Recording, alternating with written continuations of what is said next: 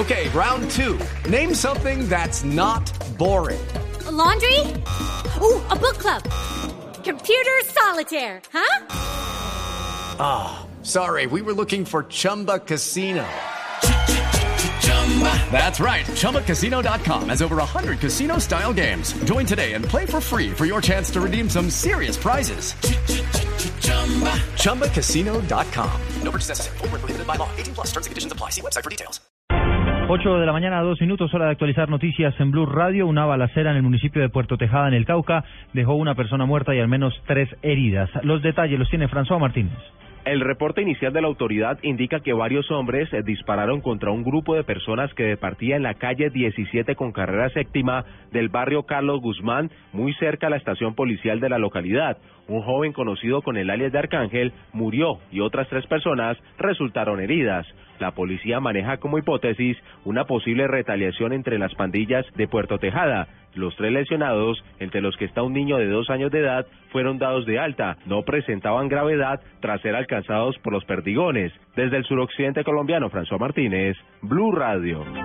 8 de la mañana, tres eh, minutos. Hace algunos minutos se conoció el parte médico de los militares que resultaron heridos en los enfrentamientos con las FARC en el norte del departamento de Caquetá, que dejaron dos uniformados muertos eh, adicionalmente por, estos combates en esa región del país. Vamos a Florencia, desde allí nos informa John Martínez. Uniformados de la Brigada Móvil número 26 de la Fuerza Tarea Júpiter del Ejército Nacional, ayer en fuertes combates sostenidos con el Frente 15 de la guerrilla y las FARC en la vereda Palestina, jurisdicción de la Unión Penella en el municipio de La Montañita, al norte del departamento del Caquetá, el cual deja como resultado al sargento segundo Néstor Giovanni Barrera y al soldado profesional Adner Aricapa muertos y los tres uniformados que quedaron heridos son John Betancourt, Leis Augusto Melo y Lester Hurtado, los cuales son atendidos a esta hora en un centro médico de Florencia. El galeno Evaristo Cano entregó el parte médico de los heridos. Están tres pacientes uniformados, uno de 26 años con lesión por esquirlas al parecer por artefacto explosivo a nivel de cuello, otro paciente de 29 años que ingresa por una herida por proyectil de arma de fuego a nivel de miembro superior y otro paciente de 29 años que ingresa por una lesión por herida por proyectil de arma de fuego al nivel de miembro inferior derecho. A esta hora continúa la fuerza operativa en todo el departamento del Caquetá por parte de la Fuerza Tarea Júpiter del Ejército Nacional en contra del Frente 15 de la guerrilla de las FARC. Desde Florencia, John Martínez, Blue Radio.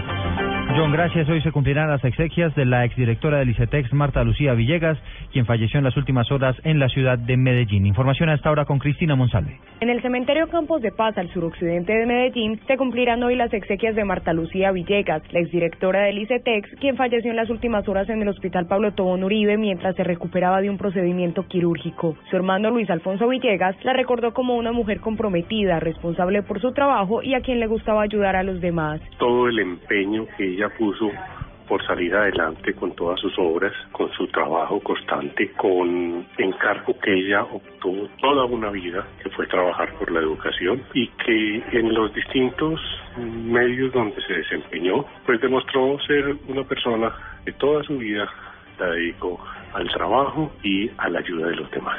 Mañana también se realizará una misa por Marta Lucía Villegas en la capilla del cementerio Campos de Paz. En Medellín, Cristina Monsalve, Blue Radio. 8 de la mañana a 6 minutos fue capturada una mujer extranjera cuando pretendía salir de Colombia a través del aeropuerto de Bucaramanga con varios kilos de cocaína. La historia con Javier Rodríguez. Las autoridades en el aeropuerto Palo Negro, que sirve al área metropolitana de Bucaramanga, capturaron a una mujer de nacionalidad dominicana que trataba de sacar cerca de cuatro libras de cocaína dentro de una cafetera. Así lo manifestó el comandante operativo de la policía de esta región del país, coronel Raúl Pico. Lo llevaba dentro de una greca, el vuelo que salía a Palo Negro, Panamá, República Dominicana, y en estos momentos esta persona se encuentra ya en el ejercicio de las audiencias preliminares de imputación de cargos, legalidad de captura y solicitud de medidas de aseguramiento, dado que el delito se cometió precisamente acá en el área metropolitana de Bucaramanga. En lo que va de este año, esta mujer es la cuarta persona capturada por tratar de sacar alucinógenos a través del aeropuerto de Bucaramanga hacia Centroamérica. En Bucaramanga, Javier Rodríguez, Blue Radio. Noticias contra reloj en Blue Radio. 8 de la mañana, 7 minutos, noticia en desarrollo. El alcalde de Mocoa, Helber Cerón, cuestionó los diálogos de La Habana tras la explosión de un artefacto cerca a la estación de policía del municipio que dejó al menos 20 viviendas afectadas y por fortuna no causó lesionados. Estamos atentos porque el presidente del Bayern Múnich confirmó esta mañana que el volante alemán Bastian Schweinsteiger sale del club con rumbo al Manchester United.